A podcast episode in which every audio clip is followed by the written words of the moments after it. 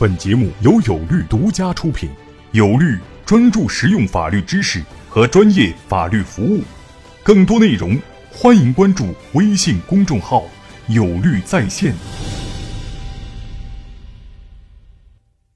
第三个控制原则，就是我们在实操案例过程中，总会遇到一些特殊的情况。我后面也会讲到另外一个原则——灵活的原则。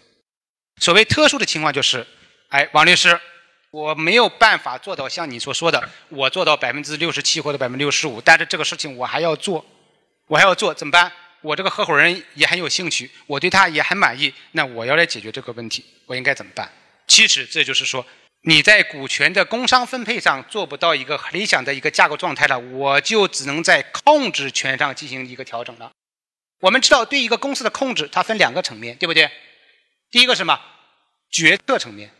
大家都是做实业出身的，我相信很多人亲自管的公章和财务，估计很多人是这样的。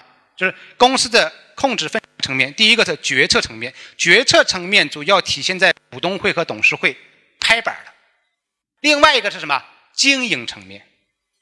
所谓控制原则，就是指我在决策层面和我在经营层面都要有控制的权利。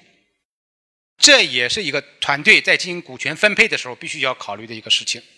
如果在股权层面我能够有控制，通常意味着在经营层面我也有控制权利。当然，现实中出现一些特殊的案例，公司是大股东占百分之八十以上，不怎么参与管理，百分之二十的小股东或者百分之十的小股东在操盘这个项目，公章财务全是这个小股东管，所以你会发现出现一个什么情况？大股东被架空了，弄得很难受。所以会发生抢公章、抢营业执照，还要报警，警察来说你们这是民事纠纷，你去打官司吧。这种情况在现实中其实挺普遍的。所以我们在股权分配的时候要注意这个控制的原则，就是股权上我们内政实现控制，第二就是经营上我们也要实现控制。那具体的体现就是人员管理、财务管理、公章管理。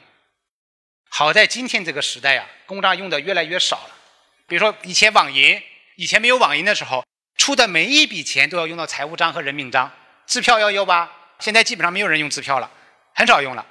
所以财务其实现在管理也没有以前那么复杂了啊，那个章也没有那么重要了啊。只有在说哎，银行账户要调整啊，或者要开个什么证明的时候，你才会用到这个东西啊。所以这是第二个原则。那第二个原则里面，我需要讲一点就是，如果我的股权没有办法直接达到百分之五十一以上，我该怎么办？有一个朋友提到了 A、B 股，有人提到 A、B 股的问题，那你就意味着你可以设置同股不同权。同股不同权这个东西啊，你早早晚晚一定会用到。要么你刚开始分配股权的时候就会用到，要么当你走向成功那天你会要用到。我们科创板跟创业板。有什么本质的区别啊？我们总会推出很多东西，然后证明一个比一个是更失败，对吧？新三板失败了，创业板也是那样了，主板也那样了，中小板也那样了。然后现在我们提出一个科创板，科创板跟其他比有什么样的一个变化呢？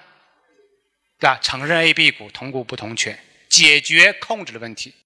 我们现在很多的项目啊，你现在看早期的一些上上市公司，创始股东占的股权比例都还是比较高的。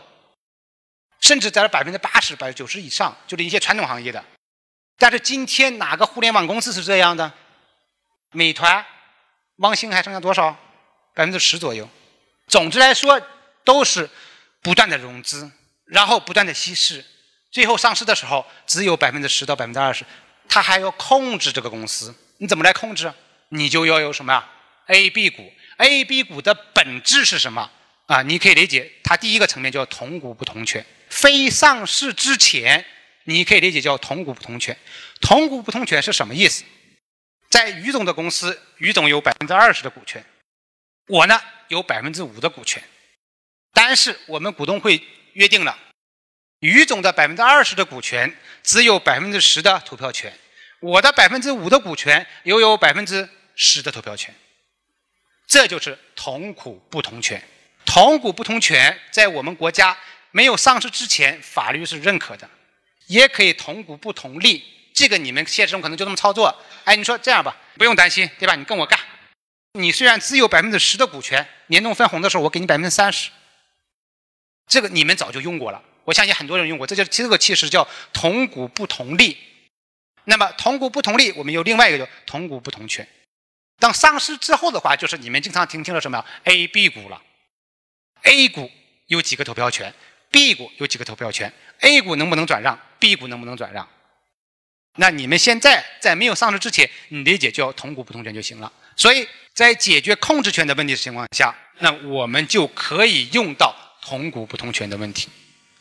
就有些小股东。小合伙人在公司又发挥了很大的作用，他有时候心里会失衡，会说：“哎，为什么我的作用这么大？我也认原来你给我这么多，我自己接受了。但是我希望这公司做得更好，我就必须要有更大的权利。你可能向大股东提出这种要求，那你就可以实现一个什么同股不同权。这是第三个原则。